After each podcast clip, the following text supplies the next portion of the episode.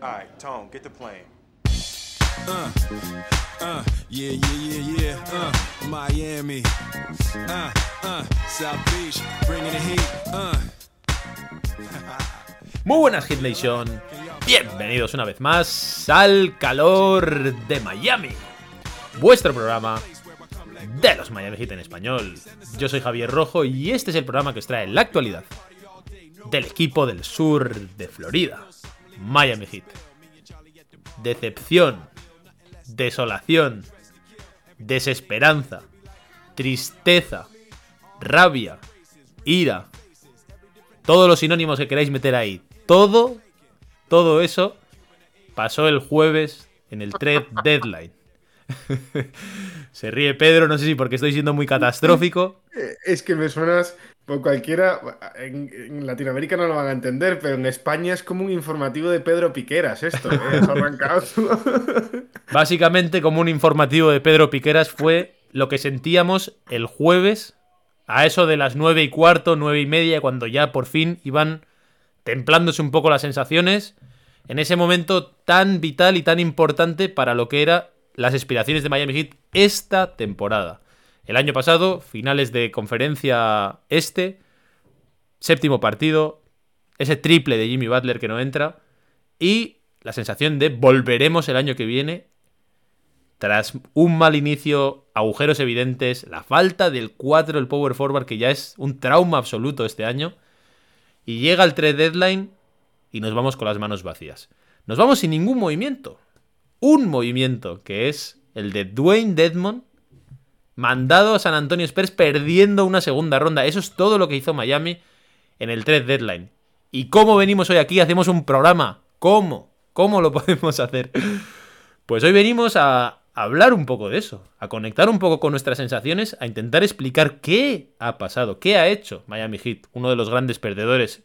Iba a decir el gran perdedor, pero evidentemente el gran perdedor es Brooklyn Nets, uno de los grandes perdedores de este mercado y sobre todo, independientemente de todo eso a nivel de liga, la sensación de la frustración de una temporada en la que primero había unas expectativas de estar en la cima de la NBA, incluso mejorarlo del año pasado, y después poniendo todas las fichas a mejorar en el deadline, a arreglar la situación salarial, a mejorar competitivamente y a conseguir rellenar ese hueco de cuatro. Nada de nada. Y para eso, pues hoy vamos aquí a comentar todo esto, después de hacer esta entradilla, y tengo como siempre a mis dos compañeros abatidos y tristes, pero intentando darle un puntito de color. Empiezo contigo, presidente David, ¿qué tal? ¿Cómo estás?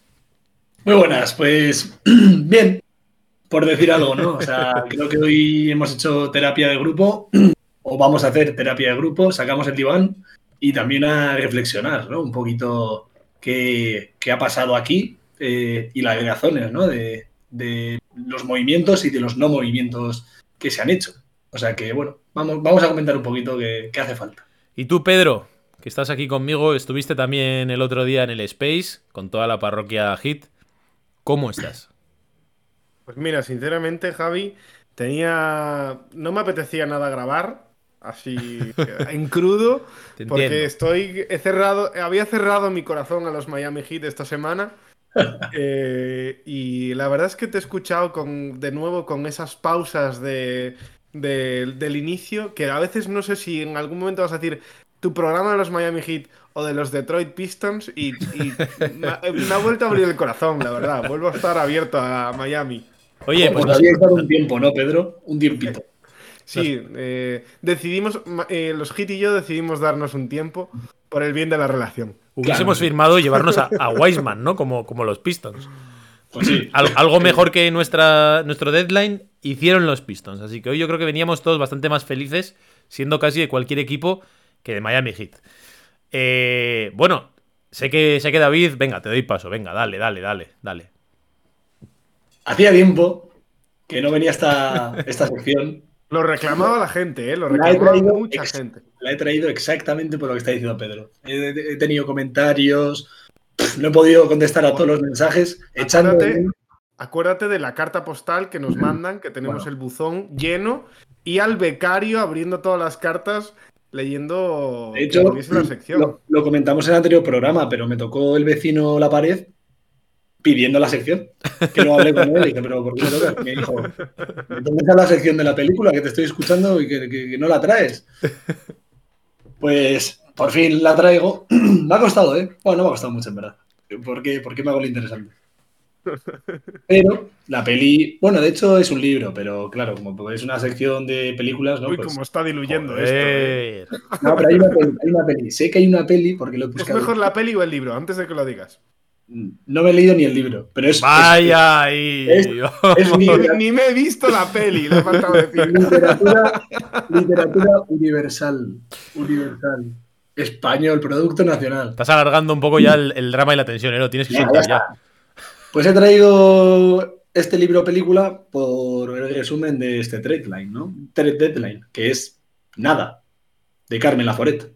O sea que, que con, con ese título era imposible que no cayese en, en esta sección. O sea que es un libro creo que muy bueno, muy bonito. Y de hecho sé que es bueno, o tengo intención de leérmelo próximamente, porque, porque mi novia, mi pareja, Joder. se lo ha leído recientemente y me ha dicho, te lo tienes que leer. O sea que lo tengo ahí apuntado. Menos mal que no nos lista- en La escuchan. lista de pendientes que nunca harás, ¿verdad? Menos mal que no nos escuchan millones de personas para no pasar el bochorno semanal que pasamos. ¿eh? no tener esta exposición mediática. Yo pensaba que igual ibas a traer una película que también seguro que reclamaban muchos fans de si había la eterna siesta de Riley o una cosa así, ¿no? Porque también parece que es otro de los trending topics que ha habido un poco entre la gente. Estaba Pat Riley dormido, podía haberlo hecho en la entradilla. Eh, muy bien, nada. Ahí se queda, ahí se queda la recomendación de David, por si vosotros, a diferencia de David, sois gente de bien y os lo queréis leer. Y La peli, hay una, hay una peli, ¿eh? Para el que no sea muy de leer y quiera ver películas, pues ahí la tiene Hombre, también. ahora que Miami da más pie y más espacio a no tener tanta exigencia de ver partidos o de verlos con tanta asiduidad, ratito de lectura yo os lo recomiendo, Sí, ¿eh? es muy int- bueno. Intentando quedaros dormidos. En el- ya Riley lo hace por todos, entonces intentando quedaros dormidos en el sofá, en el sillón, en, en la cama, en donde, donde estáis viéndolo. Pues eso. Bueno, vamos a meternos. Vamos a meternos ya. Pero, pero como me gusta, vamos a meter aquí una pausita. Traemos la salsita en el podcast. Y empezamos a ver qué ha pasado. ¿Qué ha hecho Miami en este 3 deadline? ¿Qué hizo hace una semana? ¿Dónde estabais? Vamos allá, seguimos aquí en el calor de Miami. Quiero contarle, mi hermano, un pedacito de la historia negra, de la historia nuestra, caballero. Y dice así.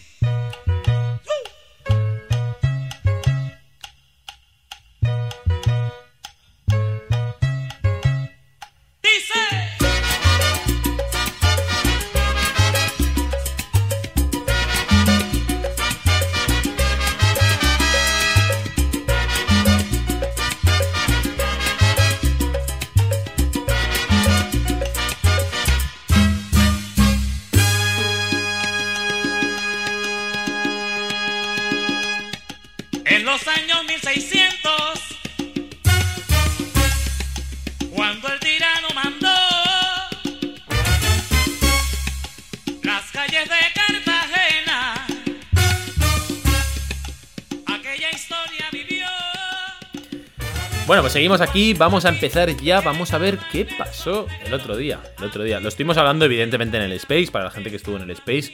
Bueno, intentamos eh, intentar entender lo que pasaba ese día, porque yo creo que yo creo que que fuimos asimilándolo poco a poco, ¿eh? O sea, mira que yo, por ejemplo, miramos todos los anteriores programas del calor de Miami y todo el mundo estábamos, pues eso, ¿no? Con el deadline, el deadline. A mí me lo preguntabas un día antes o dos del deadline y yo decía, se va a mover Miami seguro, seguro, porque es que algo tenían que hacer, o sea, le, le esforzaba la situación.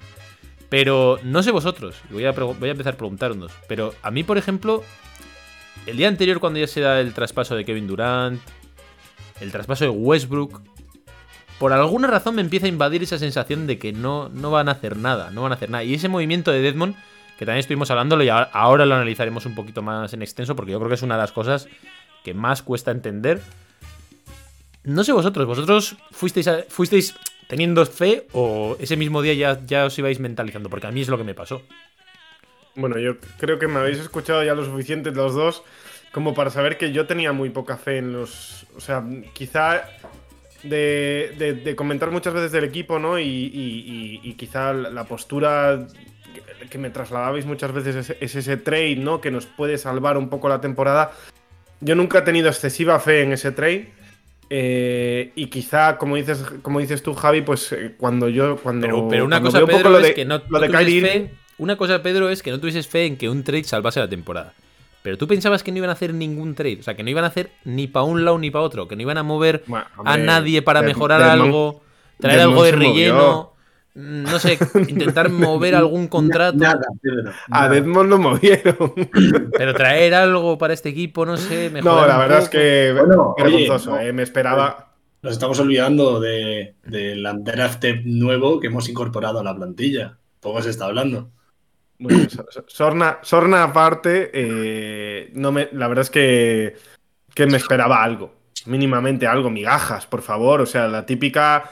Es que ya casi estás obligado, en una temporada mediocre como equipo NBA, estás casi obligado a moverte simplemente por darle algo a la afición, ¿no? Eh, por, por- porque haya, yo qué sé, cambie un poco, renuevas los aires, cambia un poco el equipo, eh, tienes, no sé, sangre nueva que el- también da pie a los jugadores a, pues, a, a- a los, perdón, a los aficionados a emocionarse, a, evalu- evaluar nuevas cosas. La temporada de NBA es muy larga y si el equipo va mal, mm, sobre todo en, función de sus expectativas, se te puede hacer mucho más larga y, y, joder, es que, es que al final, en cierto modo, y perdón por el taco, es un, es un maltrato al aficionado que lo está viendo constantemente.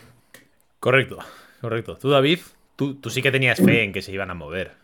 Hombre, yo tenía, yo tenía muchísima fe y, y, o sea, no, no por ilusión, sino por necesidad. O sea, yo creía que Miami era consciente de los problemas y de la y de las de la necesidad de hacer cambios en esta plantilla, aunque fuesen para liberar salario, simplemente. Pero al final es que, o sea, yo ¿Cómo, según- cómo lo viviste tú, David, por cierto? Porque tú, por, por circunstancias personales, no pudiste estar a tope con el deadline. Entonces te enteraste ya todo con el pescado vendido. ¿Cómo, cómo, fue, cómo fue tu reacción al ver que no había pasado nada? Yo resumo mi, noche, mi tarde-noche. Yo estaba afuera, te- tenía cena y tal, y yo estaba con el móvil metiéndome en los links que ibais pasando por el grupo y tal, las notificaciones que me salían en Twitter, y me metí en todos los links y Miami Heat no aparecía ni en entrada ni en salida. Y a mí me iba, me iba su- surgiendo de dentro una mala leche, tío, que yo, pero ¿qué está pasando? Y según pasaban las horas, ya era resignación. Ya digo, no se va a mover. Y, te vas dando cuenta y vas volviendo a poner los pies en la tierra de que era muy difícil que Miami hiciese cosas. Ahora bien, también a mí me daba esperanza y fe, pues Pat Riley, ¿no? Que por algo es considerado eh, pues uno de los, de los mejores managers de, de- de arquitectos de plantillas, de mover contratos, eh, pues un gestor como de, lo- de los pocos que hay en la liga. Y yo confiaba en que, cosas que parecían imposibles, él las pudiese sacar adelante. Y no se ha hecho. Entonces, pues yo me he llevado una tremenda decepción con Patrick Riley, sinceramente. Es verdad que era muy difícil, eso lo sabíamos todos. Pero, joder, si tienes esa fama y eres una leyenda y todo el mundo te conoce por eso y tal, yo tenía mucha fe en que él se sacase la varita, la varita de nuevo y hiciese magia. No ha podido ser. Sé que es difícil, ahora lo vamos a comentar, pero yo tenía mucha fe en Patrick Riley. Sí, yo creo. Esto, esto es muy interesante lo que dices, ¿eh? Porque yo, de todos modos, ahora ya un poquito más en frío, después de analizar todo, escuchar también información de insiders de allí. Hay un podcast, de hecho, que os recomiendo mucho de Five Reasons, que, bueno, intentan explicar algunas cosas, y yo os lo recomiendo bastante. Y yo creo que, en primer lugar, evidentemente, los aficionados de Miami y nosotros, te decepcionas, te entra frustración, rabia, muchas cosas. Y los fans de Miami están así. Y es normal. Porque es que esta temporada está siendo especialmente dura, especialmente difícil de seguir los partidos. Porque es, es un equipo que ya has visto. Es un equipo que tiene unas taras muy claras, muy evidentes, incluso repetitivas con años anteriores. O sea, ya hemos hablado más de una vez que, por ejemplo, esta carencia del 4 es una cosa en la que Miami ha flojeado en, te- en tema tamaño, fisicalidad, eh, no sé, juventud, piernas. Todo esto es- son taras que venían ya del pasado y ahora simplemente hemos agudizado en ellas. Y a mí en ese sentido me parece que es una temporada especialmente dura. Y recogiendo un poco lo que decíais los dos, porque David me parece que apunta en una dirección que es interesante, que es hasta qué punto también tenemos mucha fe en Riley, ¿vale?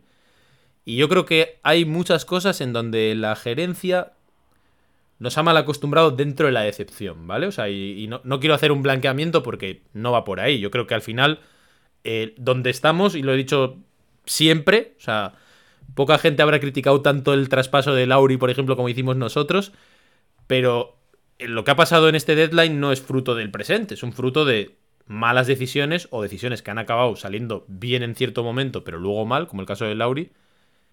Y son cosas que se hicieron en el pasado, o sea, no es tampoco que digas, joder. Entonces, hay cosas que se han hecho mal antes. Pero también es verdad que la gerencia yo creo que nos ha mal, nos ha mal acostumbrado a la magia, ¿vale? La magia de Riley haciendo traspasos y consiguiendo oro absoluto. La magia de sacar undrafteds Sí, incluso en, en una, en un mal contexto, ¿no? En, en ocasiones Sí. pasadas, quiz- quizá no tan mal contexto, ¿eh? O sea, pero en decir, un mal contexto. Riley la magia haciendo traspasos como el que hizo con Whiteside, James Johnson, Dion Waiters, que para mí es historia pura prácticamente ya de la NBA, de cómo convertir la absoluta nada, la absoluta nada, en Jimmy Butler, ¿vale? O sea, cosas de estas que dices tú, eso es imposible. Nos ha mal acostumbrado a sacar undrafteds de la nada, o sea, al final son jugadores que te pueden parecer mejor o peor, pero si los analizas por re- rendimiento, por valor, o sea, Struz y Vincent, que Oh. están teniendo una temporada para mí muy discreta, muy mediocre, es que cobran millón y algo, o dos millones. O sea, tampoco, realmente por salario no deberían tampoco aportar más de lo que hacen. Entonces nos han acostumbrado a una magia también sacar petróleo. Nos han acostumbrado a una magia de que Spoelstra saque un rendimiento bestial a unas plantillas de por sí menos. con menos talento que otras. Y nos han acostumbrado también a, a que este hombre, que ahora mismo no me viene el nombre, joder, haga también Andy magia en el tema de los salarios. Andy Ellisburg. Andy Ellisburg, eso es. Entonces, claro, ahí hay un, eh, un motor que digamos que hemos sobrecalentado en ese sentido de, venga, exprimir, exprimir, exprimir.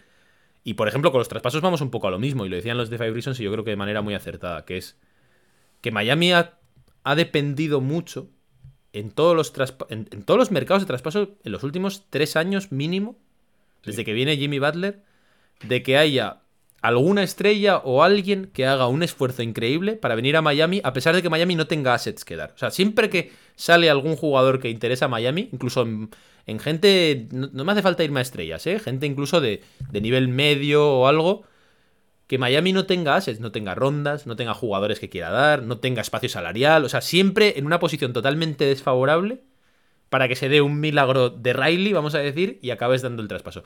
Y nunca hemos- nos hemos puesto, o, se ha puesto Miami en una posición en la que, como ha pasado varias, este verano mismo, Kevin Durant se pone al tiro, o se pone a tiro de Donovan Mitchell y no tienes rondas. Y no tienes jugadores. Y es como, pues una y otra vez te estás poniendo en una situación en la que necesitas un milagro, magia. Cosa que, por ejemplo, otros equipos no han hecho. Otros equipos han tenido las rondas, las ha tenido Phoenix y ha hecho el traspaso. Entonces, como siempre hay un punto de, Y- de que y- no puedes siempre ir desde atrás. Tienes que tener tú el potencial de poder colocarte.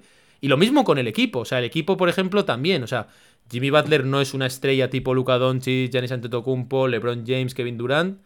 Y pedirle estar en un nivel que no te corresponde porque no estás ahí. Entonces, eso al final no puede ser. O sea, no puede ser tu plan estratégico. Tienes que poder en algún momento tú ser el que realmente tiene las mejores cartas, tiene la mejor propuesta, el mejor traspaso, la mejor estrella. O sea, en algún momento tienes que poner ahí o si no, al final te vas a dar de bruces con la realidad. Perdona, Pedro. No, y un poco en relación a lo que decías, ya que citas a los Suns, eh, también tienes que tener, o sea, porque Riley nos ha acostumbrado a dar lo que a Miami le sobra o no quiere por un jugador que es potable, ¿no? O que es aceptable o que, o que puede ser interesante.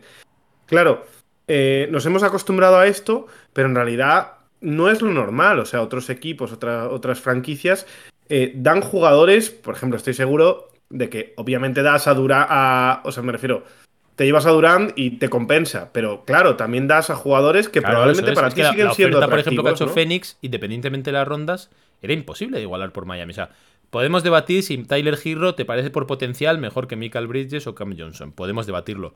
Pero es que el siguiente jugador que tenía que meter Miami, ya estamos yéndonos por contratos a Duncan Robinson, a Lauri, a contratos de este estilo. Es verdad que igual se podía haber hecho un cambalache ahí de, de Caleb Martin o de Oladipo, pero es que ¿te parece mejor oferta esa de Miami, incluso teniendo las rondas, que la que ha hecho Phoenix? Es que no estás nunca en No. primera posición, no estás en la pole, ni deportivamente ni a nivel de salarios, o sea, ni a nivel deportivo. y estás siempre yendo de rebajas. Siempre yendo de rebajas. Entonces cuando, cuando coges un, un gangazo, pues eres el más feliz del mundo, ¿no? Como cuando tú te vas de rebajas y de repente llevas 20 euros y encuentras algo que vale 20 euros y dices, ¡buah! Pedazo de ganga me he cogido. Pero lo normal es que con 20 euros no te compres nada. Y eso es lo que le está No. pasando a Miami, que es, yo tengo poquísimo para dar en unas condiciones pequeñísimas que Miami ni siquiera ha querido traer a Crowder por 5 segundas rondas. Que podemos debatir no más las- y menos si no lo hubieses hecho. Porque tampoco las tiene. Por eso mismo, que es que ni siquiera en ese tipo de contratos pequeños, en ese tipo de traspasos pequeños, tienes lo suficiente como para hacer un traspaso de ese nivel y siempre hay alguien que te va a mejorar la oferta. Entonces ya es casi un acto de fe o un acto de, de tener mucho amor por, por Miami Heat apostar mucho por ello para que realmente elija, el, el jugador tenga que presionar mucho para elegir irse a Miami en vez de a cualquier otro equipo que haga una oferta mejor para el equipo destino. Y eso es una de las cosas que, analizándolo en retrospectiva, es lo que le ha ido pasando a Miami. Y, y además, pero bueno, esto da pa, quizá para un poco más. En las veces que Miami sí ha apostado, para mí se ha equivocado. Y por ejemplo, el caso de Lauri es uno de ellos. Que también es verdad que yo siempre lo voy a defender y siendo uno de los más críticos con ese traspaso y siendo uno de los más tristes con ese traspaso y viendo todos los riesgos que tenía y lo mucho que se había cedido, porque el otro día reflexionándolo, no se hace lo de Lauri en marzo, porque se supone que pide mucho Toronto, arriesgándose Toronto a que, a que se quede libre Lauri, se queda libre Lauri y le das Sí. el contrato de Dragic a Chihuahua, le das creo que una segunda ronda o una primera, no me acuerdo que le dimos, y además a Lauri le das los 30 millones y los 3 años, es decir, le das todo a, a Masai Ujiri y todo a Lauri. Ese tipo de decisiones son las que han llevado a que hoy estemos pues como estamos, ¿no? El tema de, de no sacar un buen trato ahí, ¿no? Si, si tienes poco y cuando lo das, lo das todo. ¿Quién diría que echaríamos de menos a Chihuahua, tío? O sea, sinceramente. Sí, pero bueno, pero bueno, esto también nos da para hacer una hemeroteca y a veces acertaremos o no. En esta también acerté yo. que dije que, que no sabíamos si. Podía haber sido malo, ¿eh? Podía seguir siendo un desastre y tal. Y ahí vengo yo ahora, tan chulo, y diciendo, mira, pues tenía yo razón. Pero podía haber te- no tenido la razón.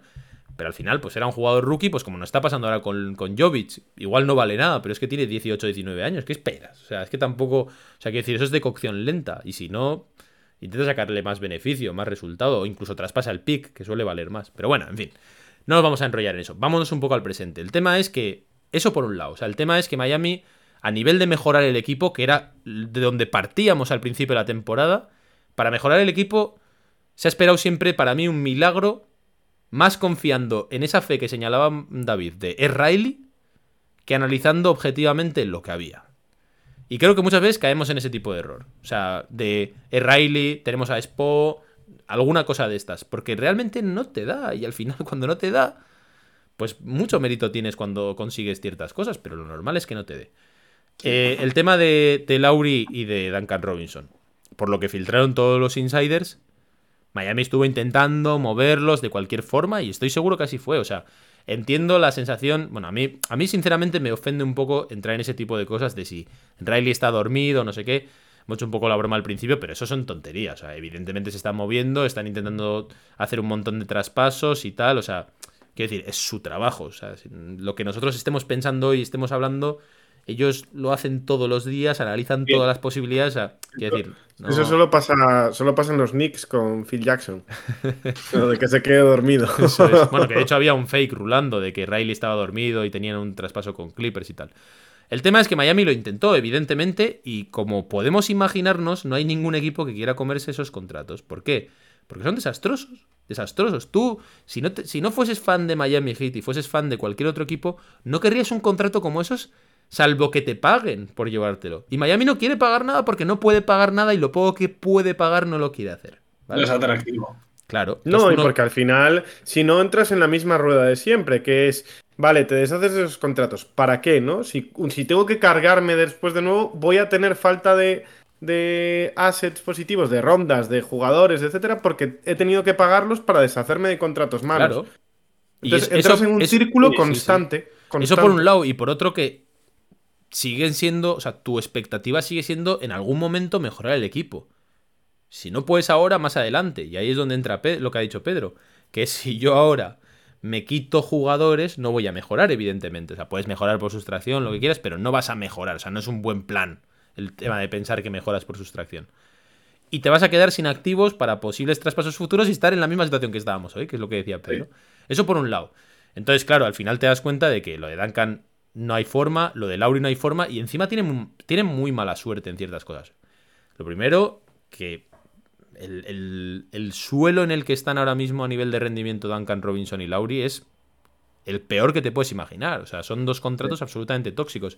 La temporada de Lauri es catastrófica, no, lo siguiente, hace mucho tiempo que dejó eso. O sea, no hay más que ver todos los datos. estoy, de acuerdo en, estoy de acuerdo en Duncan Robinson.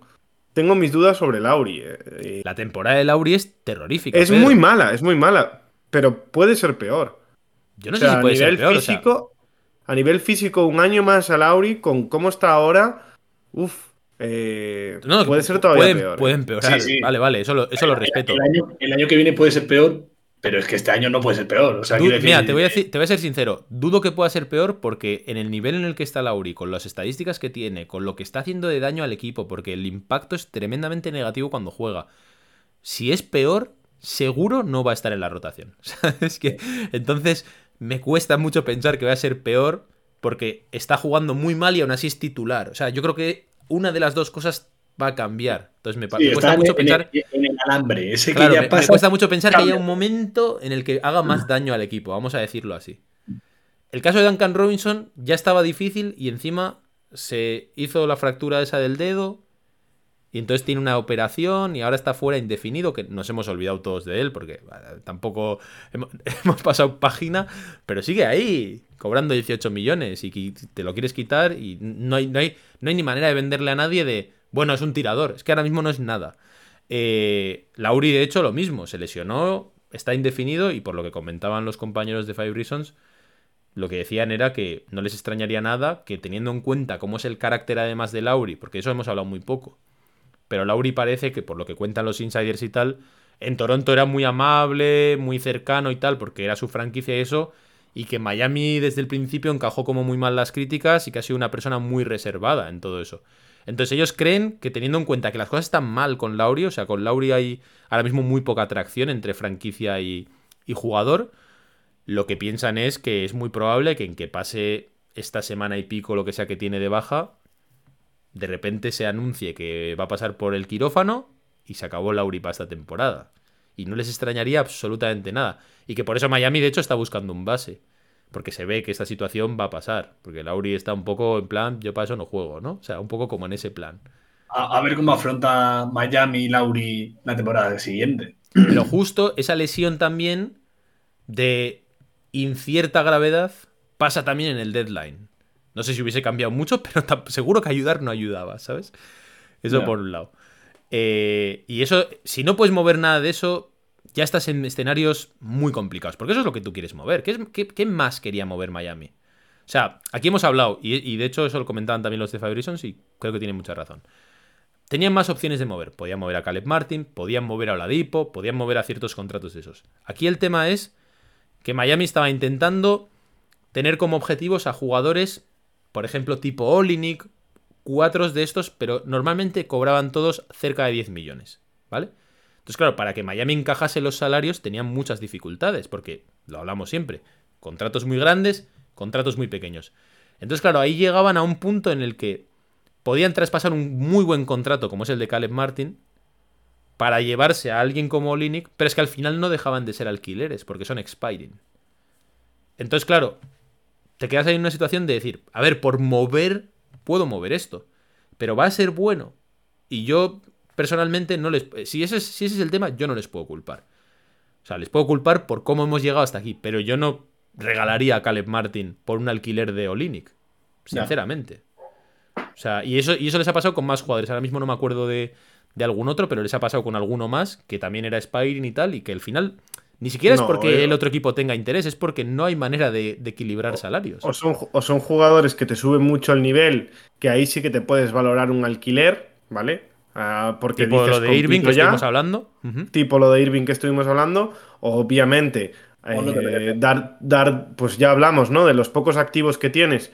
por un Kelly Olnick que no te va a resolver la temporada y ni que, te va a y que te más va a volver a poner lo mismo que con las rondas que hablábamos. Cuando Olinik acabe ese contrato, ¿qué haces? Si liberas ese espacio, te quedas sin assets para luego intercambiarlos otra vez que tengas que conseguir contratos medianos. ¿Vale? Entonces, eso también iba por ahí.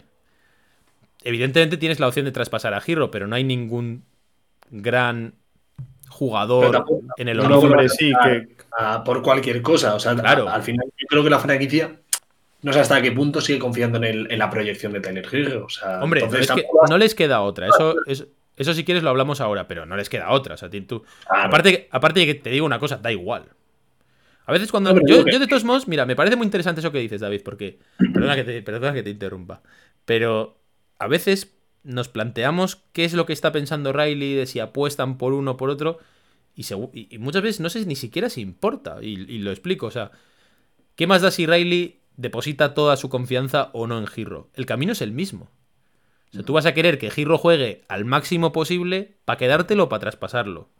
Y no vas a querer que juegue mal ni porque hayas apostado por él y confíes en ello, ni porque no. de esa manera tampoco lo puedes traspasar. O sea, no importa si realmente confían en él o en Jimmy O sea, o en Adebayo o en nada. Eso no importa. Claro. Pero digo que, o sea, tú quieres como franquicia y como coach y como manager que, que tu, el rendimiento de todas las piezas sea el máximo. Sí, sí, claro. Ahora bien, luego ya si los tienes que mover, va a ser positivo. eso, pero un- pero- yo voy un poco, ahí- yo voy un lo poco que- al punto filosófico de hasta qué punto importa si confían en él como lo jugador estrella. decir No importa mucho. Que no vas a no vas a deshacerte de un Tyler Hero por un Olinic. O sea, Sí, no sí, eso por supuesto. Por eso, entonces, o sea, por mucho que. que Eso es una cuestión de valor.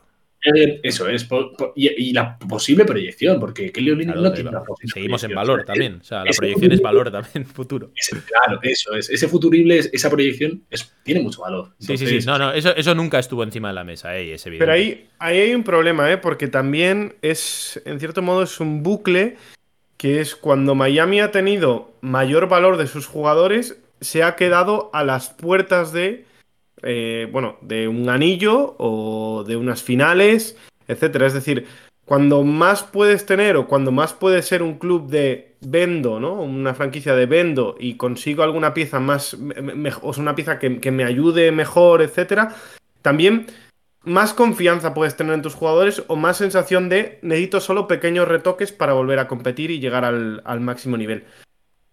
Eh, entonces, claro, a todo el mundo le gusta vender cuando está mal y, y- y, ¿sabes? Y no vender Sí. cuando está bien, pero Sí, hay veces que la decisión, la decisión valiente probablemente es eh, pensar en plan de, pues igual este jugador, lo, aunque está en su máximo rendimiento, me lo saco y saco algo por él, por algo que me va a ayudar en el futuro. Ahora, ahora nos reímos de ese, de ese debate, ¿no? De Tyler por James Harden.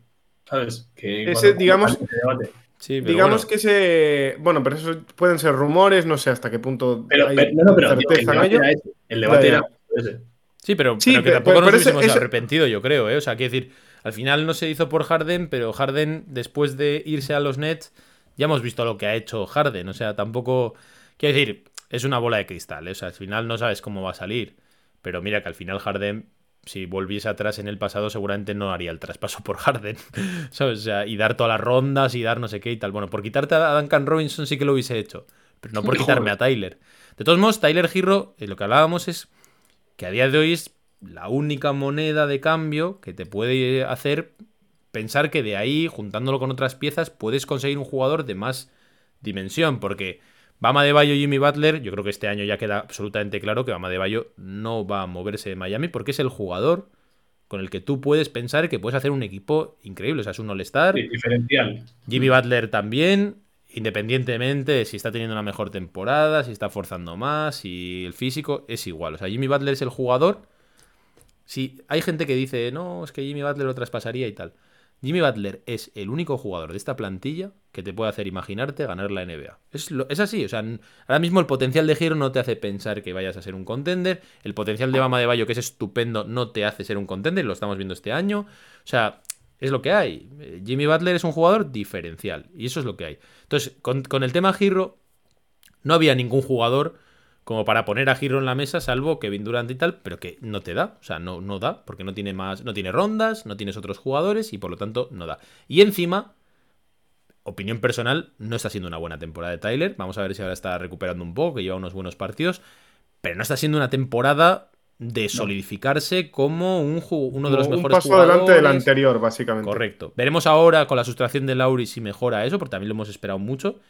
Pero no ha llegado en un timing de decir, vaya temporada está haciendo él, como el valor de Tyler está por las nubes. Y ya es, volvemos otra vez a valorar más la proyección que el presente. Y eso, no, es, eso no es bueno. O sea, eso evidentemente no, No es buena señal. no es lo mejor. Es lo- un poco lo que decía Pedro. Que, ¿por qué tienes urgencia? Porque vas mal.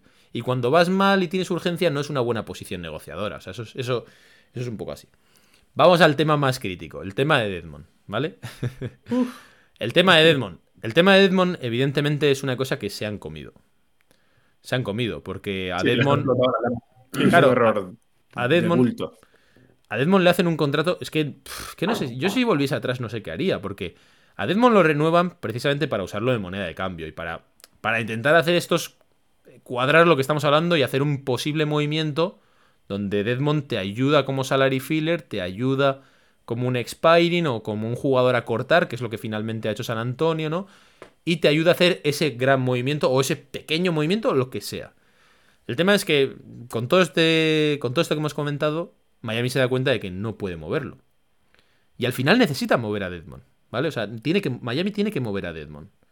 Entonces, eh, acabaron moviendo a Deadmond a San Antonio antes, porque en ese momento San Antonio tenía el cap space para poder asumirlo solamente dándole una segunda ronda y no tener que, que explotárselo dentro, ¿vale? Quedártelo. Entonces Miami está forzado a moverlo en ese momento, o, bueno, forzado, es la decisión que toman, toman moverlo antes y coger el pájaro en mano antes de especular aún más y que luego igual San Antonio haga un traspaso, no tenga ningún tipo de espacio salarial y quedarse con Deadmond. Y, vosotros os preguntaréis, ¿y por qué no se quedan con Deadmond? Si total al final lo puedes, lo puedes cortar. Bueno, pues varios motivos. el primero es que Deadmond no, no te deja firmar otro jugador. ¿Vale? O sea que eso es lo más importante prácticamente. O sea, si tú tienes a Deadmond en plantilla, no puedes tener un slot disponible para un buyout. Que básicamente van a ser los fichajes de Miami este año. Lo único que te pueda aspirar a mejorar el equipo.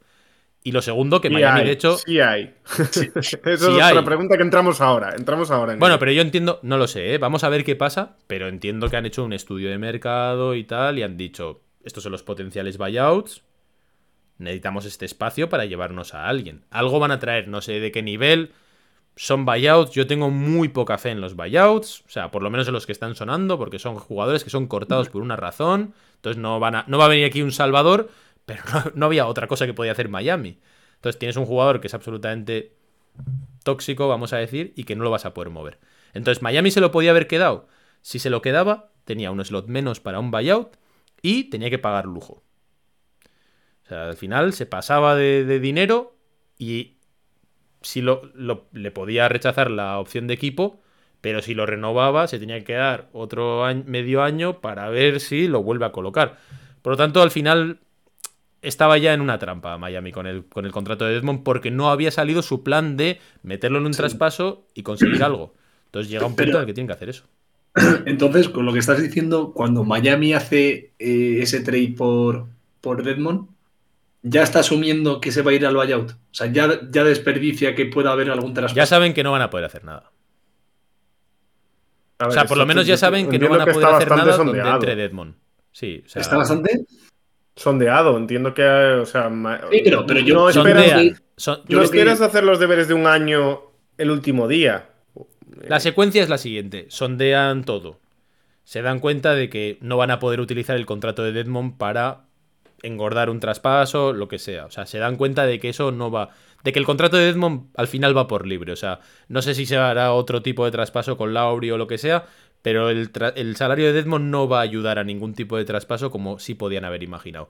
Porque yo creo además que lo único que pueden hacer con el contrato de Edmond, entiendo yo, es sumarlo a un Caleb Martin o alguna cosa de estas y traerse un jugador de 10 millones. Y volvemos otra vez a lo mismo, que es dar un Caleb Martin o dar un Oladipo así por un alquiler de otro jugador.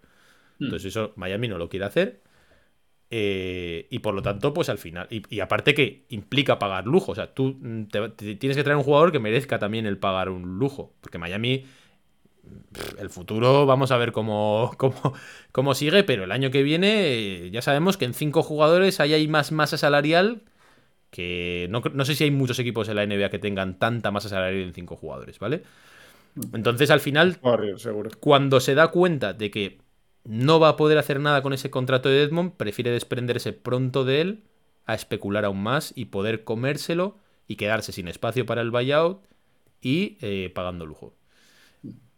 Un desastre. o sea, quiere decir, un desastre, pero esa es más o menos la explicación de por qué Miami. Y de hecho, lo hablábamos Pedro y yo antes de que se acabase el deadline, nos parecía muy mala señal que el traspaso de Edmond se hiciese tan pronto. Porque normalmente estos traspasos van después. O sea, tú haces no sé qué movimiento. De Y hecho, luego por ejemplo. Y luego acomodas, claro. en el de Jimmy, por ejemplo, para, para los que os acordéis, Miami hizo todo ese traspaso y no tiene espacio para asumir a Jimmy. Y ahí es cuando traspasa a Whiteside. Se hace después, para hacerle espacio. Cuando tú haces espacio antes de firmar nada, ya es muy mala señal. Y encima Ya. pagando. Porque además, si Joder, haces un traspaso, si haces un traspaso, colocas a Edmond. De hecho, yo creo que el traspaso de Edmond, pensándolo un poco fríamente, yo creo que sí que fue el detonante de que nos empezásemos a pensar que Miami no iba a hacer nada. Porque ahí yo creo que nos descuadró a todos. Hasta ahí yo creo que estábamos todos con. Bueno, todos. Pedro no, por ejemplo, pero algunos sí que estábamos con Miami se va a mover, no sé qué tal. Cuando Miami traspasa a Edmond y encima tiene que pagar una segunda ronda y no viene un tras- y no viene un movimiento inminente, yo creo que entre eso, que se va Durant, que se hace lo de Westbrook y tal, dices, uff, aquí. Pues yo te diré que, yo te diré que me pasó va. justo al revés, ¿eh? O sea, No, a mí también me pasó igual. Pero yo creo que que, es- luego la sea, mañana eh, siguiente te pero es- levantas es- y dices. Efectivamente, No yo creo que es el desconcierto, es absolutamente el desconcierto de que no es un trade habitual. Entonces dices, a ver, si hacen esto es porque tiene que venir algo detrás, ¿no? O sea, que no es normal que hagan un trade de este tipo y más como dice Javi en tempos, ¿no? De que al final Claro. se suele hacer eh, después. Por tanto, tienen algo ya palabrado, firmado, etcétera, para que. Pero esa es la reacción que yo creo que tuvimos todos, yo, yo incluido. Y, y- pero luego lo estuve hablando contigo, además. Y, de- y Mm. decía. Ese movimiento. el Pinta tiempo- mal, pero fue antes de acabar el deadline, ¿eh? sí, mucho sí. antes. Dije. Estos movimientos siempre son después, ¿no? No son antes. Y ahí yo creo que inconscientemente ya. Ese, ese cambiar el chip de lo que esperábamos que pasase con ese traspaso de Deadmon y tal. Yo creo que a mí, por lo menos, yo. Igual el de primeras no, fue como un. Esto se mueve. Pero luego, inconscientemente, casi sin darle una vuelta, era como un. Uy, Miami no está haciendo lo que debería. Esto no. algo va mal, ¿no? O sea, aquí no, no está funcionando bien. Y esa es un poco la explicación. Yo creo que es un poco la explicación. Que sea la explicación no implica que sea el consuelo, eh, el que no se frustre a la gente y tal, porque hay que frustrarse. O sea, de hecho, lo habéis dicho al principio del programa y yo comparto mucho esto, creo que es mucho más duro para el aficionado que para la gerencia. Y es porque al final, una mente de gerente como son ellos, tú tienes que pensar a largo plazo. Y yo creo que ellos han ponderado el corto plazo, el medio plazo y el largo plazo. Y entonces han dicho, no nos merece tanto sacrificar piezas, activos y cosas este deadline para no mejorar prácticamente nada, arriesgar Exacto. contratos que son buenos, eh, hipotecarnos aún más para no mejorar mucho, o pagar por quitarte a Lauri y luego tener un problema, ¿sabes? O, quita- o pagar mucho, porque de hecho por Duncan pedían más de una ronda. Entonces yo creo que ellos dijeron, bueno, pues para el año que viene. Y la, la sensación es esa. El tema es que el aficionado, que sí que sí sufre, que sí que vive todos los partidos, que sí que tenía una ilusión por, por volver a ilusionarse este año, es mucho más difícil de digerir. O sea, es una cosa que dices, ahora, ahora yo creo que todos, todos nos quedamos devastados de decir, ahora, ¿cómo me veo yo? El Exacto. Miami Es- Heat Houston Rockets que había el día siguiente. No, eh, ya no solo ese, todo este final de temporada, ¿cómo lo encaras? ¿Qué esperas esta temporada? Bueno, Ahora- yo, yo hay- yo eso he ido dando vueltas, ¿eh? Hay un problema ahí, ¿eh? que bueno, lo, hemos, lo hablábamos justo en el space de, del día del deadline, que es que el, eh, Javi decía que la gerencia piensa en corto, medio y largo plazo. Es que el, el corto, bueno, ya sabemos lo que es, que es esta temporada, pero es que el medio no hay, mu- no hay tanta perspectiva de mejorar, o sea, no, no, no va a cambiar radicalmente la situación a lo que está ahora. Puede mejorar un poco, puede mejorar o, o pu- o puede incluso empeorar, Puede en cuanto a jugadores más, eh, o sea, más viejos, con, con digamos, que Jimmy- un Jimmy quizá que, que- que no sea el nivel ¿no? que ha dado hasta ahora. no sé, tienes ahí unos factores que te pueden empeorar y sobre todo que no tienes ningún algo a largo plazo. Por ejemplo, Tyler Hero entra ya en extensión de 30 millones, Jimmy Butler entra en el nuevo contrato que pasa a 45. O sea, tienes algunos factores que también te hace que el medio plazo lo tengas de cuidadito, cuidadito. Sí, sí, pero tampoco creo que tuviesen más alternativas. ¿eh? Yo creo, No, yo creo- es cierto, es cierto. Yo creo que ¿eh? es más eso, o sea, ahora no tienen a Deadmond, por lo menos se han quitado el pagar un lujo, Lujo. que no tiene ningún sentido. Tienen, tienen evidentemente la papeleta, ya lo hablaremos más adelante con Gabe Vincent y con Struz, pero volvemos un poco a lo mismo que decíamos el año pasado. Yo creo que Gabe Vincent y Struz, aunque sea en X contrato, es más fácil traspasarlos con contrato, como estamos hablando de Cali y tal, que con mínimos, o sea, eso es que no se puede mover. También te das cierto margen a que haya jugadores que mejoran. Vamos a ver si el buyout y el que haya un 4, por el amor de Dios, un 4 que venga del buyout, algo, le da un poco de coherencia y sentido al equipo. El hecho de que también salga Lauri de la rotación, vamos a ver si eso mejora. Ahora que Vincent, por ejemplo, es titular, su valor y le haga subir. que evidentemente también tienes luego que renovarlo. Pero yo creo que hay jugadores también que necesitan ahí volver a, coger un poco de ritmo, porque si no el- el valor de mercado es muy poco. Y luego hay un punto eh, que, que- que creo que a veces obviamos como aficionados, porque la liga, la regular season es muy larga y, y nos parece, pues al final, pues eso, eh, en realidad no deja de ser, pues, eh, posiciones que igual están de cinco victorias arriba, cinco victorias abajo, nos parece un mundo, ¿no? Y un Sí. cambio radical. Pero es cierto que luego los playoffs definen mucho el valor de mercado de los jugadores, ¿no? Y al final, pues, una buena actuación en playoff, aunque no te, aunque no te dé para ser contender, pero dos buenas rondas en playoff eh, compitiendo con buenas actuaciones de ciertos jugadores, también les sube el valor. Es Hombre, decir, Sí, claro, cambia la película. Cambia un poco el. la perspectiva, de, claro, la perspectiva del año que viene. Ahí me decía David ahora, ¿no? Eh, ¿Y qué haces ahora de aquí al final de temporada? Vale, vamos a intentar responder a eso. Explícamelo, por favor. A ver, a quién. A ver, para mí, yo te doy mi, mi visión. Yo estoy devastado. O sea, yo estoy devastado. A mí mm, es un equipo que no me enamora precisamente, porque ya lo hemos visto mucho y bueno, pues porque tiene taras muy claras y porque es frustrante. Lo entiendo. Ahora bien, si nos salimos un poco del carril ese de cada victoria cuenta y a ver si conseguimos ponernos entre los primeros y el anillo y tal, sí que hay cosas de las que se puede disfrutar mucho. En primer lugar, una cosa muy general y muy obvia, Miami es un equipo ganador, ¿vale? O sea, y de hecho va a 5 o 7 victorias por encima del 50%. Ahora mismo ya no lo recuerdo porque he perdido un poco la cuenta, pero yo creo que después de ganar a Houston y Orlando ya son 7. Brooklyn seguramente va a bajar. O sea, de hecho, Miami posiblemente quede quinto o incluso, incluso compitiendo por factor cancha de los playoffs. ¿eh? Y esto es una mala eso es una muy mala temporada. O sea, vamos también a, a valorar un poco ciertas cosas. Pero a mí en realidad eso me da igual. Y eso es lo que estoy un poco intentando decir todos los días en el grupo, que da igual, entre comillas, hasta dónde llega este equipo. Lo más probable es que llegue a una primera ronda con un rival de los cuatro primeros. Quede quinto, le toque uno de los cuatro primeros, Filadelfia, Cleveland, Boston o Milwaukee, y posiblemente pierda en seis partidos, en siete, en cinco, segunda ronda como mucho, pierda en cuatro, en cinco, ¿vale? O sea, vamos a poner que ese es el techo, da igual. O sea, tampoco. Quiero decir, evidentemente mejor si no pierde 4-0, porque lo que hablamos, valor, Eso es eh, moral, no sé qué, muy bien. Pero vamos a decir que eso no es tan importante como que ciertos jugadores clave se desarrollen. A mí me, Sí, parece, es. a mí me parece mucho más interesante que, por ejemplo, Tyler acabe consolidándose en lo que esperamos, que sea un super anotador, que sea un casi all-star, que estemos hablando de él como un jugador del que puedes pivotar sobre él el proyecto o que es una pedazo de pieza de valor de traspaso.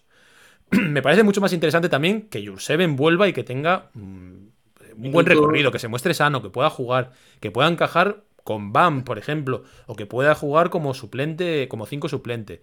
Me parece interesante también ver si hay cierto desarrollo también de Vincent ahora en ese, en ese rol. O sea, un montón de jugadores, o la Dip, pues iba Yo, recuperando yo- yo un os poco el diré, ritmo.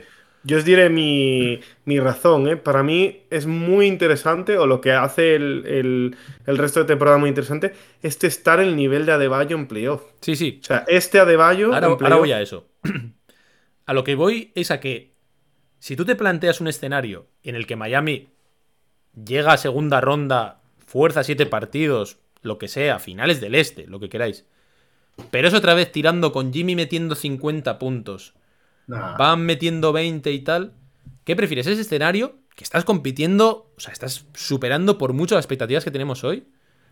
¿O un escenario en el que pierdes quizá en primera ronda o en segunda, pero Tyler está metiendo 35 puntos por partido, está siendo estupendo, o la Dipo también está a un gran nivel, eh, Jurseven, lo que digo, parece ciertas cosas... O sea, ¿qué escenario prefieres? Yo, por ejemplo, prefiero mil veces el de que los jugadores se desarrollen porque eso va a aumentar mucho el techo de este equipo. O sea, volver a tirar de que Jimmy haga una salvajada y el resto Y- y- y eso no va a prácticamente bajen su valor, es pan para hoy y hambre para mañana. Sí. Entonces va Yo- dando yo- igual qué haces este año. O sea, este año ya. Este año, Yo a, nivel de, a nivel de éxito de, de- de anillo, perdona, ahí acabo. A nivel de anillo está tirado. Hay que asumirlo. Claro, yo creo que vamos a empezar a disfrutar de esta temporada cuando nos quitemos ese- esa carga que, Claro. que llevamos temporada de hay que ser contenders. No, ya no somos contenders. No, no, pero y lo vamos a hacer. O sea, No, tiene que darse un milagro. Pero bueno, no yo, ya no creo. Y por favor, no confiéis en otro milagro de Riley, de momento. toca, toca justamente confiar en, en- en- en disfrutar de los jugadores menos habituales. Vamos a ver eh, eh, partidos de, de Que, forma. serán des- que algunos, que muchos serán desesperantes, ¿eh? Son Claro que sí. Pero para mí ahora ya la prioridad no es ganar, es que, se desarrollen o que lleguen como ha llegado. O sea, Bama de Bayo, la, la temporada de Bama de Bayo es un absoluto éxito. Total. Y para mí eso es increíblemente positivo. Porque si por lo que sea puedes hacer luego, más adelante, ciertos movimientos o tal, que te cambia el equipo de arriba abajo, ¿sabes? Pero Entonces- ahora, ahora, ahora bien, el, el cambio de, de expectativas y de cómo valoramos la temporada en una semana ha cambiado radicalmente. Claro, hay que, por hay que supuesto. también entender Y que cuesta el digerirlo. Claro, cuesta digerirlo y ahora hay que cambiar el prisma con el que vemos los partidos y, y cómo encaramos todo este final de temporada. Ahora, yo creo que ahora lo vamos a disfrutar mucho más. Sí, yo al menos. Puede ¿eh? ser. O, o no. yo sin ¿eh? esa Yo- presión, yo- yo sin esa presión de joder, eh, hay que llegar Sí, a sí, lo mejor posible, vamos a intentar competir, finales. No, ya te quitas. Y además yo creo que el equipo va a responder mejor incluso. O sea, el equipo yo creo que se va a quitar un poco esa responsabilidad que le hemos estado exigiendo como aficionados y como, como franquicia y tal, que le han estado pidiendo el proyecto ganador. Ya creo que todo el mundo, A mí- A no todo me parece. relacionado con Miami sabe que no es un proyecto ganador. Ahora A mí no me parece especialmente que el equipo esté eh, respondiendo mal, ¿eh? Lo que pasa que no está respondiendo a las expectativas que tenemos, pero en realidad eso me es. refiero Yo para no soy tan optimista con- como David, ¿eh? de todos modos. Yo creo que cada, cada derrota y cada cosa va a pesar aún más. Y, y- y se- y se va a hacer cada vez más bola en, y no hicieron nada. Y han dejado pasar este año y tal. O sea, a mí no, No, me parece que ahora nos vayamos a olvidar y que nos vaya a dar igual. Yo digo lo que creo que es más importante, pero no creo que es lo que va a pasar. Yo tengo muy asumido que esa va a ser mi postura y creo que David está diciendo también. La mía es que eh, ojalá lleguen hasta el máximo y yo voy a ver los partidos y ojalá que ganen. Y, Hombre, claro. y sería mejor, porque es que además ganar siempre es mejor, ganar siempre es mejor. O sea, estoy escuchando cada tontería de gente diciendo que si tanquear y no sé qué. ¿Cómo vas a tanquear teniendo a Jimmy Butler, a Bama de Bayo y a Tyler Hill? O sea, es que, es que hay, es- eso ya es no valorar, no valorar nada, no entender nada de la NBA y no entender nada de este equipo. O sea, sinceramente. O sea, no, no, no se puede plantear, porque no voy a ganar el anillo, tanqueo. O sea, es- eso es absurdo, hombre, por favor. Sí. O sea, es que además no ganas nada. O sea, prefiero un lottery pick 14-15 que llegar a playoff y aunque pierda en primera ronda, sumar experiencia y tal. O sea, ¿qué me estás contando? No entendemos nada. Bueno, en fin, calentada aparte. Tenía ganas de soltarlo porque es que. y más, y más, y más habla- de hablaremos leche. de una cosa, y más para la gente que busca el tanqueo, que, que es absurdo, sobre todo ya, primeramente ya con el récord que tienes. Que es prácticamente, ya no puedes ir jugar a tanquear. Porque hay gente que tiene Bueno, pero yo qué sé, te metes. sobresaliente. Pedro, te metes en play-in y palmas en play-in y te vas a casa. Que, que eso es un desastre.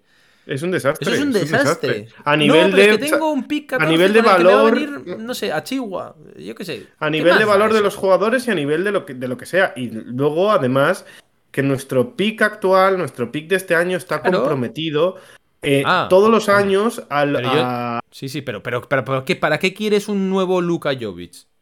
O sea, ¿para qué? ¿Qué pinta en este proyecto? O sea, voy a Nada. tanquear este año, ¿para qué? O sea, es que, es que no tiene ningún sentido. Bueno, no le quiero dar más, más, más chicha a eso porque es absurdo. O sea, tanquear, tienen que tanquear tres equipos por conferencia como mucho y, y ya. El resto no, no ganan nada tanqueando. O sea, un pick 12, pues igual tienes mucha suerte y te soluciona la vida, pero ¿para qué? O sea, si tú tienes cierta aspiración de, de ganar... te- te- se, se tienen que alinear los astros, ¿eh? O sea, para Sí, que pero un bueno, pick yo qué sé, un 12 Cha- un Charlotte, un Washington o algo, pues bueno, vale, estupendo, porque no tienen plan, no tienen ninguna expectativa Pero- de estar peleando el factor cancha el año que viene, pero para Miami, ¿para qué va a hacer eso? O sea, es que no, no- Ya, bueno, pero, pe- en fin. pero hay un punto, bueno, lo hemos hablado muchas veces, ¿no? Que, que la NBA se ha enamorado, sobre enamorado de las promesas del draft y probablemente. Pero ya lo eh, tenemos aquí fijamos- este año. Tenemos a Luka fijamos no vale Sí. nada. A mí nada, ni para. Ni, ni- ni- ni- no vale nada que yo, que yo lo valoro, ¿eh? O sea, yo antes de que me den nada me lo quedo 100% porque creo que ahí hay una perla y como digo, son de cocción lenta. O sea, ¿qué te, o sea Jovis le quedan 16 años de carrera. decir, Sabiendo. yo tengo tiempo sabiendo para darle. que- pero para el que- proyecto de Miami no valen nada. Hoy, hoy no valen nada.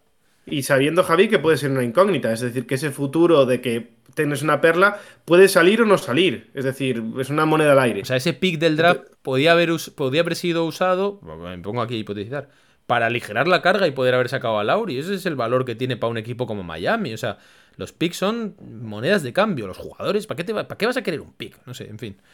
Eh, No, y luego, y luego pues, es que lo que hemos hablado millones de es veces, de, absurdo, de- macho. de- de al final del en- enam- enamoramiento con las posibilidades a futuro frente al presente, ¿no? Eh, Claro. y, y ese momento de.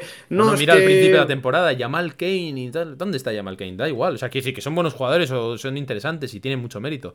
Pero que en un proyecto relleno, que es ganador relleno. no van a jugar. Perdona, Pedro. Y, de re- y si, y si están de relleno, o sea, no van a jugar. ese Es que punto. no- no tiene la, gente suele, la gente suele tener en cuenta pues ese tipo de proyectos de, Buah, es que eh, Giannis Antetokounmpo fue un pick 12, no me acuerdo ahora exactamente, pero andaba por ahí, ¿no? Eh, o eh, Jokic fue un pick 60. Vale, pero es que, eso, que eso te va a salir una vez en la historia. Pues y sí, no si te va a todos los salir la picks 60 probabilidad. fuesen como Jokic, pues todos, todos queríamos el pick Efectivamente, de 60. y hay, y hay probablemente 50 jugadores por delante de Jokic y muchos picks de lotería Todos los que no han años. llegado que absolutamente nada, van, todos los que, años. que- que más de la mitad de ellos no acaban en la liga ¿Dónde al tercer está, año. ¿Dónde está Cam Reddish ahora mismo? Que no vale nada. Nada, y Eh, no sé, no sé ¿dónde ni por qué, está lo, no sé ni por Alonso- qué lo, lo ha fichado nadie, por, por el potencial, porque no ha hecho nada. ¿Dónde está Wiseman, Alonso Ball? Wiseman se acaba ¿Dónde de está- ir a Detroit, era un pick 2, o sea, que... que- que en fin, no le demos más mente tampoco a esto. Pero bueno, básicamente, es así. Básicamente... Os he dejado echar la bilis y ya está. Es que hay, hay- hay que escuchar cada cosa, madre mía. El tema es que ahora mismo Miami esta temporada, pues, pues lo que te digo, para mí hay unos objetivos que son mucho más importantes, que es el consolidar ciertas piezas, que la damos ya por supuesto y no valoramos mucho, pero es que Bama de Bayo es un jugador mejor de lo que hemos pensado estos años sin ninguna duda, ¿eh? O sea, es un escándalo, ver- es divertidísimo ver a Bama de Bayo, lo digo completamente en serio. Y luego vamos a ver ahora si por fin, ya que no es tan tan importante esa competición, se puede empezar a priorizar el poner a Tyler Hero en una buena posición, poner a Ladipo también en una buena posición, o sea, otro tipo de... poner a Jurseven, a ver qué, qué puede pasar, Yo todo tengo esto me estamos hablando. ganas de ver eso, ¿eh? A mí, de hecho, ganas. también me gustaría ver a Jovic de 4. Porque Sí. no, no entiendo tampoco por qué no lo ponen. O sea, un 4 tirador abierto al lado de Bam. No sé. Esa, eh, es, o sea, es una, bu- es una, es una opción Pero ¿por qué no? O factible, sea, para no mí funciona. interesante, Bueno, pero, pero ahora la- con la mentalidad de Spoelstra, con la mentalidad de Riley, con la, la mentalidad de Miami, ¿tú crees que eso va a ser posible? no. Pero creo que también, igual que nosotros está pidiendo David que nos flexibilicemos un poco y lo disfrutemos de otra forma, creo que también toca un punto de qué es más importante. Si poner a Jimmy Butler 42 minutos por partido o hacer cosas que te van a ampliar el techo del equipo, por lo menos para la temporada que viene. Y yo lo tengo muy claro. O sea, no te estoy diciendo me tiro y soy el décimo. No, joder, que Miami está sexto, está consolidado, hay que seguir compitiendo, hay que seguir ganando. Pero en vez de volverme loco para ser el tercero o para pasar una ronda, pues voy a priorizar ahora intentar meter a Jurseven, por ejemplo, otra vez en ritmo. O sea, no sé, yo. Yo intentaría combinar la competitividad con minutos donde experimento y me doy un poco. Me lo planteo un poco de otra forma. O sea, yo creo que después de la- del deadline que han hecho y que nos están pidiendo ese ejercicio, ellos también lo tienen que hacer. O sea, yo, yo lo entiendo un poco así. No entendería, Sí. no entendería seguir forzando las mismas rotaciones que no funcionan solo por ganar tres partidos más. Sea, el año aquel del 11-30 tuvo sentido por, por, la, por la cultura y porque, joder, había. Y porque de hecho me parece muy bien, que eso es lo que llevó a que Jimmy Butler fuese a Miami. El tema de, de instaurar que este es un equipo donde vamos a competir. Y Miami está compitiendo. Pero tampoco nos vamos a. El pan para hoy, hambre para No, mañana, si- yo creo si que ya no tiene sentido. Si yo, te compro, si yo te compro el argumento eh, y al final, de cara al aficionado, incluso te diría que sería mucho más interesante y mucho más bonito que, que empe- empezar a ver esas cosas, ¿no? Intentar 100%. eh, probar otras cosas, pero, pero mi, No, no, mi yo duda también no va ahí tanto ahí, sino creo que el equipo, Spoelstra, Riley, no van a jugar a eso. Y de hecho te digo una cosa, si viene Kevin Love, por ejemplo, va a jugar él de 4 por encima de Jovic 100%. es Sí, una cosa seguro. que es evidente, pero es así. O sea, van a, van a intentar maximizar ahí toda la ventana hasta que se mueran en donde se Yo te mueran. digo una cosa, ¿eh? Tengo, tengo dudas de si quiero que hagan algún, algún movimiento con los buyout. O sea, bueno- no sé. Con todo lo que estamos hablando, me, me- me atrae más la, la idea de ver jugar a Jovic, eh, Jurseven, probar cosas y tal. Que es verdad, Pedro, estoy contigo. Que no sé cuánto vamos a ver eh, no, eh, pruebas, experimentos de Expo. No lo sé. Bueno, yo- También creo que el devenir de los partidos marcará un poco esa tendencia. Pero creo- para qué quiero que Kevin en Miami, sinceramente. De No todos modos, yo creo que también infravaloramos un poco la cierta flexibilidad que tienen a veces, ¿eh? porque el año pasado, por ejemplo, no pensábamos que, que Duncan Robinson fuese a ser suplente y desapareció. O sea, hicieron ahí unos cambios eh, Bueno, espectaculares. en desaparecer, ¿eh? Desapareció el año pasado, lo quitaron de la En el, rotación. en el partido 70. Desapareció dice. demasiado incluso, o sea, en el 70, pero cuando ibas primero, o sea, tampoco tenías aquí necesidad de hacer ningún cambio, primero en el este. Ya. Y al Bueno, final, hubo, hubo el, su gran debacle de, de primeros del este y en la bronca de y Jimmy. desapareció con. Duncan Robinson incluso demasiado, porque de hecho en el primer partido de los playoffs con Atlanta Pero- se mete siete pero que triples fue- y aún así Que desaparece. fue, que fue necesaria una catarsis, o sea, me Sí, pero que, pero que ahora ya tienes catarsis también. O sea, si tú dices el año pasado es que pasó una debacle, pues ahora ya tenemos otra. O sea, tenemos un equipo que está sufriendo para ganar a Orlando, para ganar a Houston. eh, tiene carencias claras, no va a venir nadie. El que venga va a ser. Poneos que viene Kevin Love. ¿Qué pensáis que va a jugar Kevin Love? ¿40 minutos por partido? O sea, quiero decir, No, no me interesa. ya sabes lo que hay. Entonces, no juega más de me parece- 17 desde hace 4 Yo sí años. tengo, o sea, 5 años. mi cabeza me hace me- mi cabeza me dice no van a cambiar nada pero por otro lado lo que hablamos un poco con Lauri antes no lo de tiene que pasar o sea si, si, si se queda no vas a morir de los 82 partidos con un plan absurdo pues yo creo que estás un poco en, un- en una situación en la que también van a tener que hacer ciertos movimientos y si esto de Vincent de titular no funciona o el 4 sigue sangrando y tal ahora encima que vuelve Jurseven va a tener que mover algo después o sea yo creo que sí que van a hacer ciertas cosas en fin, vamos a hablar, a hablar un poquito de los buyout. Y otro día seguimos hablando de esto porque tenemos tiempo de sobra para hablar de, De todo sobra. esto. Yo, de los buyout, varias cosas. Hay mucho nombre, muy interesante. Yo soy muy pesimista con este mercado de buyout. O sea, que, quiero decir, son todos jugadores en el ocaso absoluto de su carrera. eh, que incluso hace dos o tres años hubiesen sido increíbles, pero no son. No, o sea, por ejemplo, Terence Ross, que ha sonado todos los años para Miami. Si hubiese venido, pues sería un fichaje estupendo. Pero la realidad es que hubiese estado muy bien hace tres años o hace cinco, no ahora. O sea, John Wall, madre mía. Dicho lo cual, eh, nos pasa lo de siempre, antes de que la gente se frustre. O sea, cuando, cuando cortan a un jugador, normalmente es un acuerdo al que llega el jugador con su equipo, que normalmente es perdedor o no le va a dar espacio.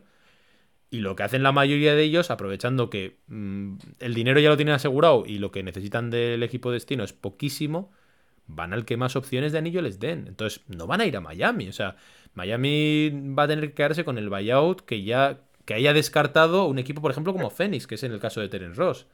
Sea, Phoenix puede elegir al que quiera porque es el mejor colocado para llevarse un buyout. Y nos ha pasado todos los años. O sea, Miami no tiene el proyecto más ambicioso de la NBA, como nos pasó con la Marcus Aldrich y con otros.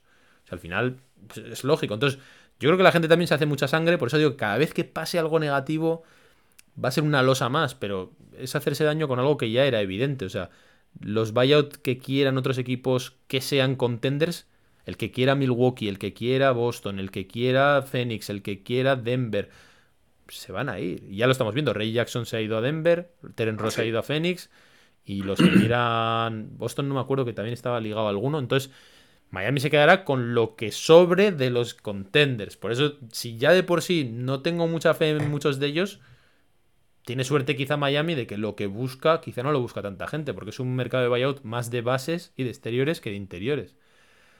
Pero bueno, yo ahí no tengo mucha fe. Yo lo que creo y espero, independientemente de que hubiese estado Teren Ross disponible o tal, es que traigan a alguien interior. O sea, yo, un Kevin Love, un Ibaka, tengo cero fe en Ibaka, pero simplemente por, por tener Al un cuerpo. por, por- por tener un cuerpo alto. Es, básicamente. Y luego de exteriores dependerá mucho de la situación de Lauri. Si al final pasa lo que hemos estado hablando, que es que Lauri no juega en toda la temporada, traerán algo, pero nada me hace feliz. O sea, a mí no me hace feliz John Wall. Yo hago John Wall lo veo muy mal. O sea, yo lo he visto muy mal en, en los Clippers. O sea, para mí no. Le vi desde el principio, es que no me pegaba nada en ese equipo. O sea, desde la pretemporada. Ray Jackson quizá es el que más me hubiese gustado. Ese sí que admito que me parece un jugador que en el, en el contexto Miami no tiene tampoco un super caché. Tiene tiro, tiene anotación, ¿no? Que hubiese venido bien. Pero de lo demás, Russell Westbrook, que se está hablando, bueno, no tienes nada que perder, pero no. Solo hay que mirar el fichado- caos que ha dejado Westbrook en todos los equipos. Hemos firmado a Bullea y ese va a ser. Sí, yo creo que algo sí traen, ¿eh? Yo creo que algún buyout sí que traen. Porque hacen el movimiento de Edmond también un poco por eso. Yo creo que algo, lo que puedan, van a traer. Y de hecho, se ha filtrado sea- que Miami va a intentarlo. Aunque sea Aunque Ibaka, sea yo al creo que algo va a mínimo, venir. aunque sea pero mínimo, yo digo que algo más interior. va a ser- yo creo que no. O sea, es yo entiendo que aunque sea el mínimo Sí, sí. y aunque no sea especialmente necesario, simplemente por el hecho de, de, de- de- de dar, de lavar un poco imagen, ¿no? Yo también Eh, lo pienso, sí, sí. O sea, yo creo que el equipo Sí. necesita, aunque- sea un algo que mueva un poco el avispero, porque si no, se están quedando ellos mismos también muy estancados en, en sus propias carencias, ¿no? O sea, ya sé que voy a tirar mal de tres, entonces, no, no, o sea, hace falta algo que le dé un poco de energía y vitalidad, ¿no? Un, un poco recordando como cuando vino Chris Anderson a aquellos hits, ¿no? Que de repente empezaron a ganar todo, no en ese impacto, evidentemente, pero sí de que, aunque parezca un nombre de esos, joder, le da un poquito de respiro a la rotación, Sí, más aún con las o, cosas que puedan enseñar a jugadores jóvenes. o algo bueno. que sume algo diferente. Algo que sume. Las expectativas donde están. Yo, yo como digo, ¿eh? mi apuesta es que van a traer. Me puedo equivocar, pero yo creo que mi apuesta es que van a traer. Si está Kevin Love en- disponible, yo creo que a Kevin Love. Y si no, será Ibaka. Yo, Si esas son, mis, quieren. esas son si, mis qui- apuestas. si qui- si quieren. Ibaka quiere. Yo lo que tengo más dudas es si quiere Miami. Hoy ha salido que había interés mutuo. Si hubiese interés mutuo, ya estaba firmado. Sí. Entonces, me da a mí que hay interés por parte de Serge Ibaka, que para mí, espero equivocarme, es un exjugador. Espero equivocarme mucho, pero yo lo veo absolutamente exjugador. O sea, ha ido a contextos competitivos y no ha jugado absolutamente nada. Y lo poco que ha jugado ha sido nada, o sea, y menos. Y Miami necesita un 4 para jugar 20 minutos, no 5. Entonces yo de Ibaka tengo muy poca fe. Creo que Ibaka lo van a firmar si no tienen absolutamente nada más. Si está Kevin Love, vendrá Kevin Love. Esa es, mi- esa es un poco mi, mi apuesta. Veremos, veremos. Bueno, eh, pues bueno, hemos hecho un poco un repaso. No nos queremos extender más. La semana que viene podremos seguir eh, analizando porque a mí, de hecho, me gustaría ahondar un poco más en cómo hemos llegado hasta aquí. Lo, lo hemos estado hablando muchos meses, pero creo Sí. que ahora ya con mucha más base podemos hablar en qué movimientos nos han llevado aquí y qué queda de aquí en adelante, ¿no? O sea, y, y a ver si ahora que vuelve también Jurseven después del parón del All-Star van habiendo cosas y tal y, y a ver si hacemos esas firmas, así que aquí estaremos. Pues a mí por, por despedir, hoy tenía mucho que hablar, hoy estaba muy hablador, pero básicamente a la Hit Nation decir que, que somos uno más. O sea, yo estoy. Yo me quedé destrozado, devastado. Ese space fue horrible, terrible, Pedro. o, sea, Fue duro, fue duro. o sea, fue y, como. eso en- que, y eso que yo ya tenía los ánimos bastante templados de, de- de expectativas. Y yo pero- no me había hypeado, o sea, yo tampoco aún estaba. así fue duro, ¿eh? Sí, sí, yo no estaba overhypeado, o sea, como cuando vino la Dipo, que estaba seguro que venía alguien. Yo ya estaba también digiriéndolo. Pero fue, fue la, la nada, lo que ha dicho David. O sea, fue la soledad total ahí de cri cri, ¿sabes? O sea, de quedarte ahí solo. Pero bueno, entendiendo toda esa frustración, entendiendo toda esa rabia, entendiendo la desgana que va a haber ahora también por seguir al equipo día tras día, como hacéis muchos, de estar viendo todos los partidos y con todo lo que eso requiere, pues bueno, también hay que decir que, que, bueno, que al final hay un contexto, hay unas cosas, el equipo se sigue moviendo, el equipo sigue haciendo decisiones y sigue siendo un equipo ganador de la conferencia este. O sea, quiero decir que también creo que hay que Sí. seguir valorando la temporada de alguno de los jugadores y que creo que hay... O sea, que estamos en un punto tan bajo que posiblemente a poco que mejoren un poco mm, vamos a ser felices con, con cuatro cositas. Entonces, Sé que no es consuelo hoy, va a tomar tiempo, ¿no? Lo que decía Pedro al principio, ¿no? Con esa, ese, ese tiempo de relación de pareja que nos hemos dado todos, quizá un poco con... Necesito tiempo para recuperar las energías y volver. Pero bueno, que al final siempre que pasa la tormenta sale el sol, ¿no? Que suelen decir. Así que, bueno, esto, esto es todo por hoy, lo dejamos. Muchas gracias, profe Pedro. Ánimo, gente, y no estáis solos. Así que tenéis el corazoncito del calor de Miami abierto para hablarnos por Twitter, desahogaros, por comentarios, por lo que queráis. Y muchas gracias, David. A vosotros que estáis ahí siempre y vuestras lágrimas son las nuestras. O sea que seguiremos aquí. Bueno, no lo digo muchas veces, pero este, este contenido lo ponemos en YouTube. Dejadnos un like, por favor, que nos ayuda mucho. Un buen like. Nos dejáis un buen comentario también. Os lo agradecemos a la gente que nos comentáis, que nos agradecéis el, el contenido, que nos dais vuestra opinión. De verdad que en estos momentos es más importante que nunca. Y también recordaos que está todo esto en las mismas plataformas de siempre. Está en podcast, en Spotify, en Apple Podcast, en iBox, en cualquiera de vuestras aplicaciones nos podéis escuchar. Nos podéis valorar también en Spotify, nos podéis dejar comentarios en la caja de comentarios de iVoox, que nosotros lo revisamos todo.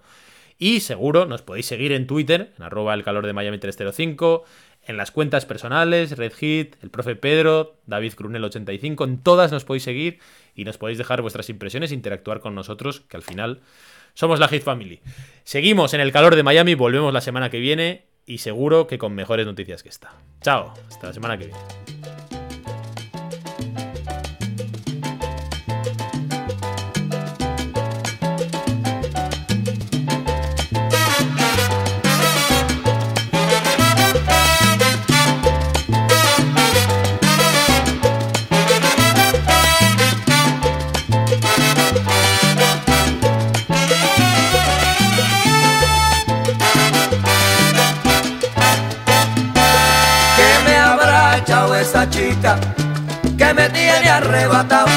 Que me tiene medio loco, que ya estoy enamorado.